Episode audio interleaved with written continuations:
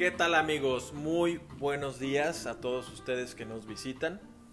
Soy Beto López y soy Dani Bustamante y les damos esta bienvenida con todo el aprecio. La más calurosa, la más cordial de las bienvenidas a todos los que nos visitan, fans, eh, entusiastas, eh, amantes, de la aviación. amantes de la aviación. Les damos esta bienvenida. Este es su, su, podcast de Aviación al Día, en la que vamos a estar tocando todos los temas relevantes de la aviación.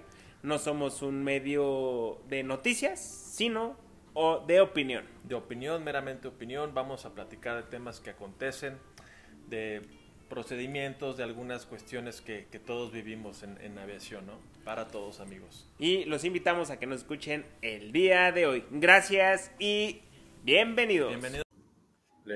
Ya después de esta gran introducción, les damos la bienvenida a un capítulo más de Aviación al Día. De nuevo, estoy con Beto y pues bueno. Hola amigos, un gusto saludarlos a todos. Buenos días, tardes, noches, madrugadas. Desde México para el mundo. Desde México para el mundo. Estamos aquí con ustedes platicando de nuevo. Compartiendo y... más temas que nos, nos, nos tienen así con, con, las ganas de, de, platicar, ¿no? Con el Jesús en la boca. de comentar al respecto, ¿no? De, de, de, todo lo que está pasando ahorita, ¿no? Fíjate que hoy, hoy que venía en la mañana, que me dijiste, oye, hoy, hoy grabamos, uh -huh. este, ya saben, es importante platicarles a ustedes que tenemos un tema preparado para hablar, pero tratamos de llegar con uno diferente porque es, es, importante encontrar el debate entre nosotros, que ustedes nos escuchen uh -huh. y, y, también debatan con nosotros, ¿no? De la mano. Y dije, bueno, hoy teníamos ya un tema por discutir, platicar, pero entre el detrás de, del telón encontramos otro tema muy importante que creo que es muy bueno tocarlo con ustedes, platicarlo y, y escuchar su opinión. Muchos hoy en día hoy hablaremos principalmente de la tripulación de pilotos, Ajá. que es, y de ellos viene todo el tema educativo. ¿Qué opinan ustedes, mis amigos? ¿Qué, qué creen de esta demanda que empieza a surgir de pilotos y de saber si México en realidad está preparado para crear tripulaciones de, con objetivos en la seguridad y que estén preparados en realidad para estas hazañas que se vienen en el mundo de la aviación, pero principalmente en México. México realmente está preparado para crear, formar y disciplinar pilotos de escala mundial, Beto? Pues mira, yo creo que todo tiene un punto de partida aquí, ¿no? En cuanto a, a, la formación. Y aquí empezamos meramente desde las escuelas de vuelo en México, ¿no? Y, y e históricamente cuál ha sido su, su, papel y su desempeño a lo largo de los años en, en la formación de, de, pilotos mexicanos. Eh, como bien sabemos, pues aquí en México al menos todos los, los, los que aspiran a volar aerolínea, al menos tienen que ser eh, nacidos en México, ¿no? O mexicanos por sí. nacimiento. Y, eh, y, aún así mucha gente no opta por irse a estudiar a Estados Unidos o, a otro país y convalidar su licencia en, México. ¿Por qué? Pues muchos argumentan una mejor, una mejor eh, experiencia de aprendizaje, una mejor formación en otros lugares, ¿no? Eh, pero sin duda y no obstante, yo creo que las escuelas en México sí han tenido un papel fundamental en, en muchísima de la formación de muchos estudiantes y para el, el, inicio también de muchas escuelas, ¿no? Eh, desafortunadamente, pues el sistema legal no ha sido, no ha estado a la par, ¿no? Con muchas de esas iniciativas. Hemos tenido, pues, muchos rezagos en, en el marco regulatorio que, que, pues, a veces tanto evitan como el crecimiento, sesgan, sesgan la oportunidad de, de, de expandirse en, en, en, otros lados, ¿no? Y, y, para, y para muchas personas que aspiran a, a ser pilotos o cualquier, cualquier otro técnico aeronáutico. ¿no? ¿Tú, ¿Tú, crees, Beto, que de verdad eh, la institución educativa en nuestro país, como, como sociedad, o como, ¿cómo te lo explicaré? No sé, estamos en sí preparados para formarnos? O sea, el COVID nos trajo a relucir muchas cosas. Sí, sí. En deficiencia, primera. Sí, claro. Y otras por mejorar, claro está. Pero si nuestro sistema educativo trae un atraso de años, años. Claro, sí, sí, sí. ¿Qué, qué, vamos a estar nosotros preparados contra una cultura, un sistema educativo japonés donde la exigencia en la disciplina y formación de valores de, los, de la gente eh, eh, es su objetivo primordial? Claro, y tienes un nivel de respuesta, pero inmediato, ¿no? Casi en, muchos otros lugares y en otras circunstancias, ¿no? En, México no tenemos ninguna estadística donde diga cuánta gente se suicida por no haber entrado a un trabajo, ¿no? Sí, sí, realmente. ¿Qué dice Japón? Sí, no. Japón tiene índices de suicidio altos por gente que no logra entrar a un trabajo porque hay alguien mejor que él, ¿no?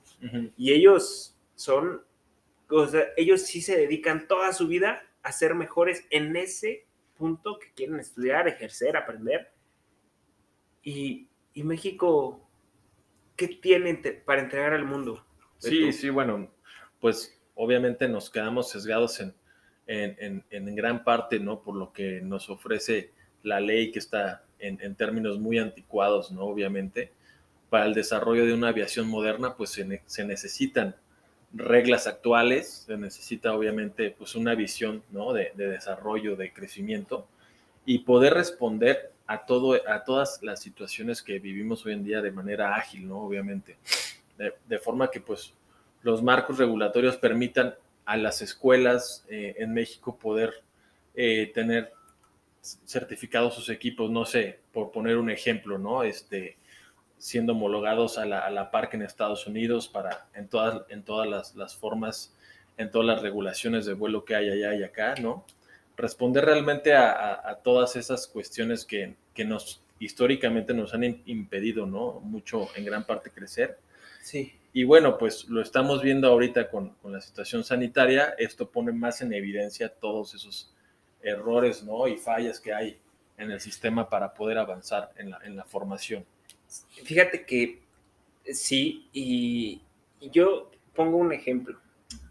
Tanto en nuestro país eh, teníamos ya las herramientas tecnológicas de software, de hardware, para llevar a cabo clases en línea, modalidad en línea. Llevamos tiempo, lleva, hay escuelas que llevan tiempo implementando diplomados en línea y, y que aún así nuestra propia cultura decía, no, quiero ir presencial, ¿no? Porque no hay nada como ver al maestro, no hay nada como preguntarle al maestro qué hacer, no hay nada como no ir a clases, ¿no? Por ejemplo, exacto. ahorita ya no hay la forma de decir, no asisto a la clase porque pues ya tienes el acceso en cualquier lugar, pero esas eh, escuelas que empezaron con esas modalidades lo llegaron a dominar y hoy en día hay escuelas de alto prestigio que su dominio sobre el hardware y software fue muy bueno para continuar con la educación pero ¿qué hay de nuestro sistema público de educación, Beto?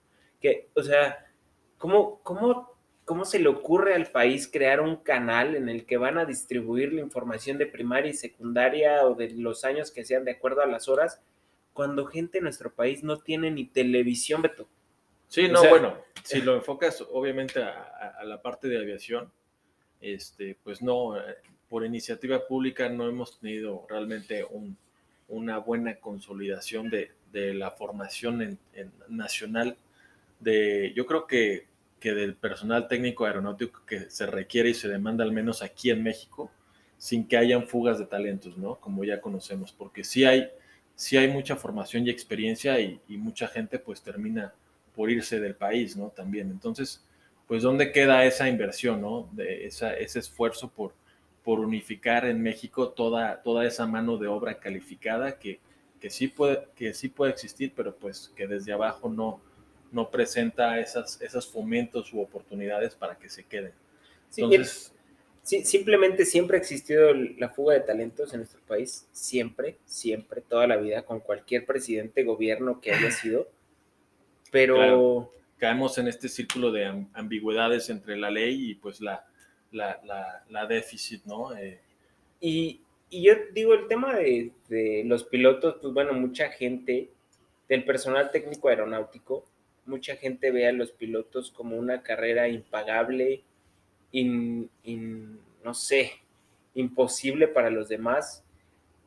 Y, nos tienen en un rango diferente, ¿no? Así como que, ah, eres piloto es porque tus papás te pudieron pagar la carrera, ¿no? O porque, o sea, si tú evalúas una carrera universitaria o nivel técnico, casi te terminas gastando lo mismo, ¿no?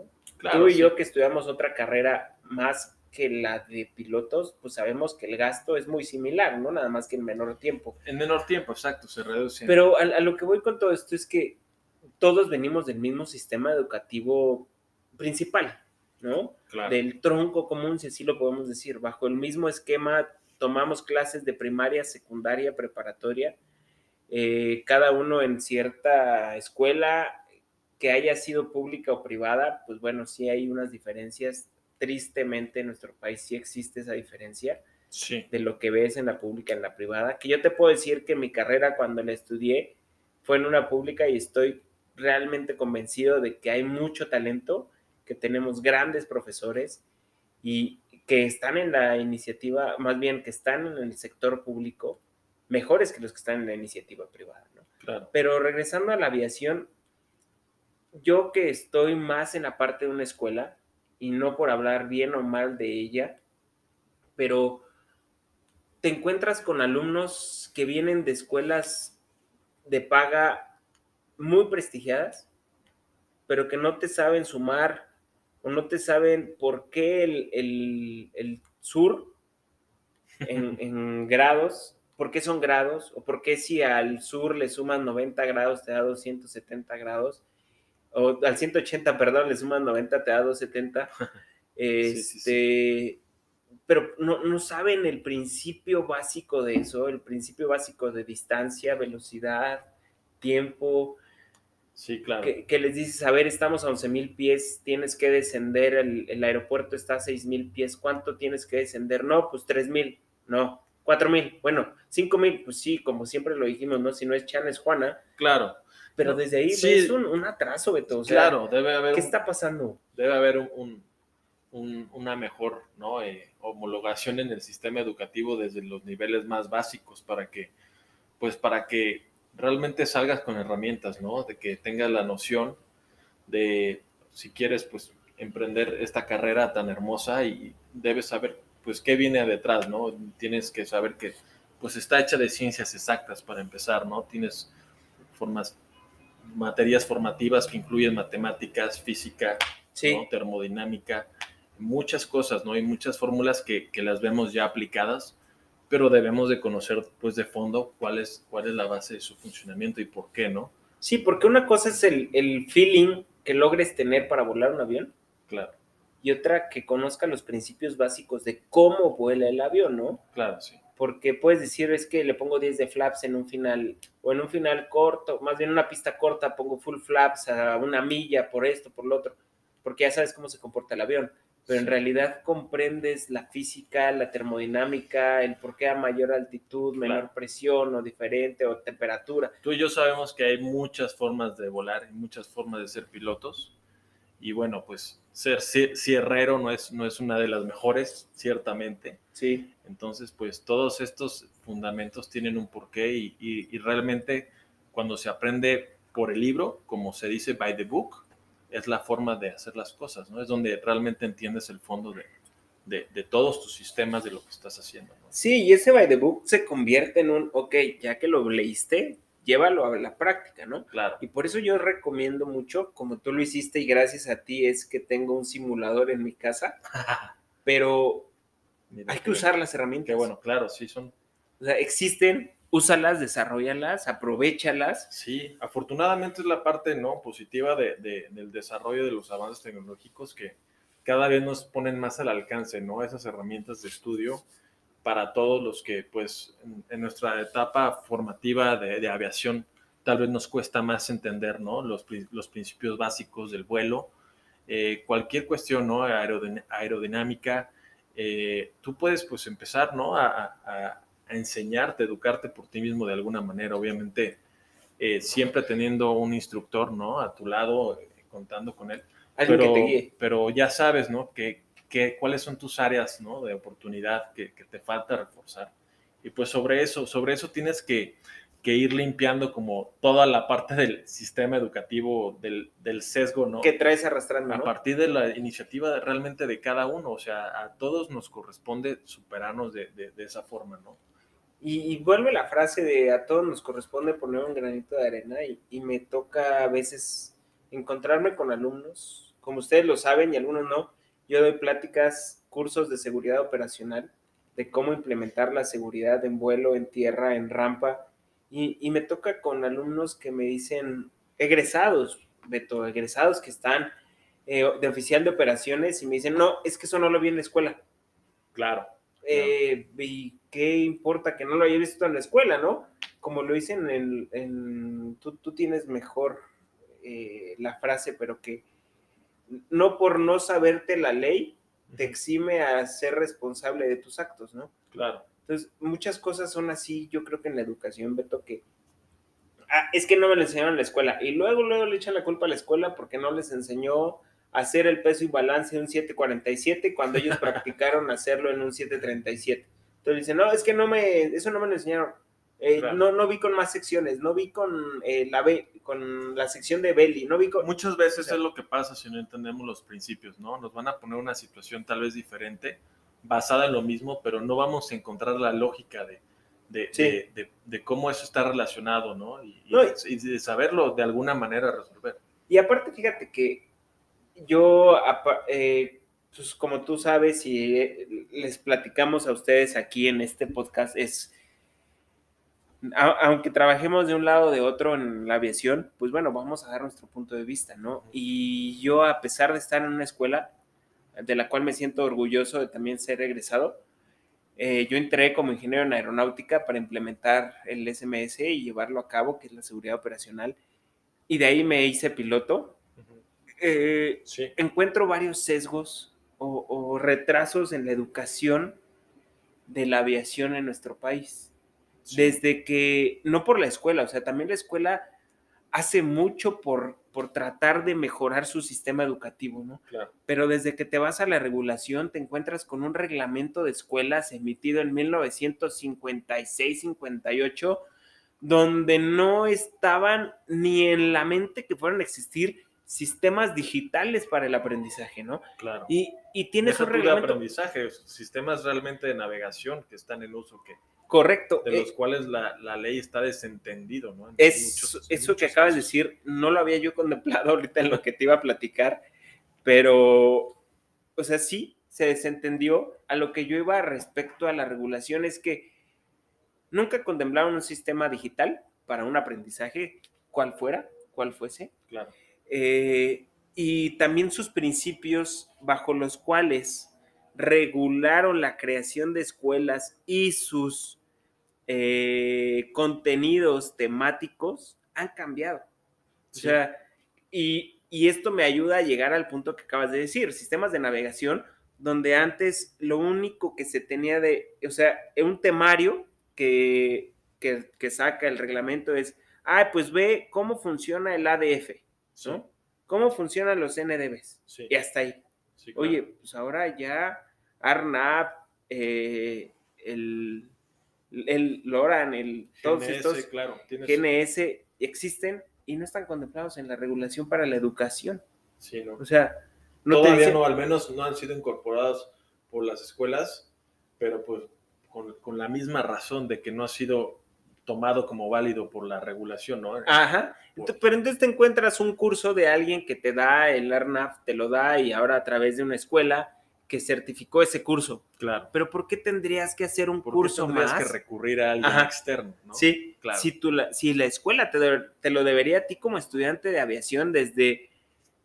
Porque no, no me enfoco principalmente a los pilotos, sino todos nosotros. ¿Por qué tendríamos... Sí, todo el gremio que... de estudiantes en México sí, de aviación, sí, claro. Correcto, sí. O sea, ¿por qué tendríamos que que buscar que alguien, ajá. estarnos buscando de los cursos que debemos de tomar, de los recurrentes cada año. Y pues muchas veces terminamos con, con diferentes, ¿no? Diferent, diferentes medios que, que, que nos, nos, ayudan a completar esta parte del, sí, y fíjate, del mira, requisito. Yo, para mantener vigente mi permiso de instructor de seguridad operacional, pues tengo que tomar un curso recurrente anualmente y lo tomo con la misma persona. O sea, llevo cinco años tomándolo con la misma persona, viendo casi los mismos temas. Es recurrente, por eso se llama así, porque ve los mismos temas, pero no me atrevo a tomarlo con otra persona. ¿Por qué? Porque no sabes qué tan preparado está, no está seguro. Pero a lo que voy con todo esto de, de las recurrencias de los cursos es, ¿por qué tendríamos, no hablando del SMS principalmente, ¿por qué tendríamos nosotros como alumnos tener que buscar otros cursos cuando la propia escuela nos lo debería de dar dentro de su programa de educación, dentro de su programa educativo? Pero como su programa educativo fue creado, autorizado, aprobado, certificado bajo una, una regla, una norma de, de 1958 y una circular obligatoria del 2008, del 2010, donde la misma circular no, no no existe el punto donde diga, esta circular va a ser, va a ser actualizada cada año como si fuera ERAC. Claro, claro. Sí, no, no, han habido las bases realmente para de ahí partir, ¿no? En una, en una educación mejor. sí, entonces el, plan educativo de una escuela que lleva 20 años que se creó es, es el mismo, desde hace 20 años. Claro, los planes de estudio. El plan de estudio. Las materias. Yo también lo he constatado a lo largo Beto, de los tú estuviste en dos escuelas, ¿no? Sí, también es, lo, he vivido, ¿no? A través de los años, como pues no han, no han habido realmente cambios sustanciales, ¿no? En las materias que, que tomamos, no han habido realmente grandes avances tampoco, ¿no? En, la incorporación de nuevos equipos.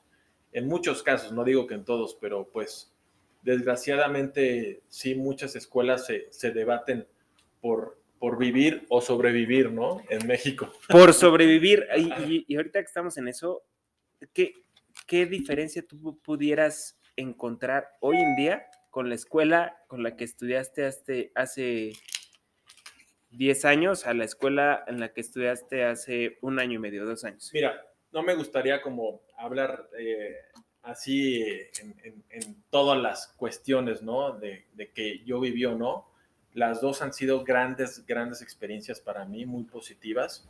Obviamente, todas, todas las, las veces o las, las oportunidades que tuve ¿no? de, de, volar las disfruté muchísimo y las he disfrutado muchísimo. Todas las horas de vuelo que pocas o muchas de las que llevo hasta ahorita en, en ambas escuelas, ¿no? Y, y todas, pues, como, cada, como cada cosa tiene todos sus pros y sus contras, ¿no? Pero hay que saber realmente sacar lo mejor, eh, enriquecernos de, de cada sesión, ¿no? porque sí, yo veo la, obviamente las diferencias, ¿no? De dónde estudié antes y ahora. Y no, no quisiera como debatir esa, esa parte de, de, de qué le veo mejor o peor a una a otra. Realmente fueron grandes escuelas para mí. Más bien lo que quiero resaltar es, es que realmente depende de uno también. Cuando hay ese tipo a veces de carencias en, en, en algo que no entiendes, tú también recurrir a los medios, ¿no? Eh, tratar de buscar cómo, cómo tú mejorar en, las áreas que te falta, porque finalmente vas a llegar a, la cabina de vuelo y vas a tener que compartir y demostrarle a, tu instructor lo que estás aprendiendo y lo que no estás aprendiendo, obviamente lo, va a notar, ¿no? Lo vas a ver. Sí, y mira, yo realmente... Ese es el punto medular, Dani. Sí, no quisiera llevarte a debatir o a decidir casi. A comparar, ¿no? A comparar. Porque todas las escuelas han pasado por situaciones difíciles en México, todas vienen de diferentes casos, eh, de muchos altos y bajos, obviamente, ¿no? Con, personal, con estudiantes. No es fácil, no es fácil. Y, y no me imagino que sea fácil en ningún momento, ¿no? Para una escuela administrar todo toda la flota, los estudiantes que tiene y todo esto, ¿no? Sí, yo lo quería que llegaras, Beto, es, en su punto, ¿has encontrado que su plan de estudios fuera muy similar?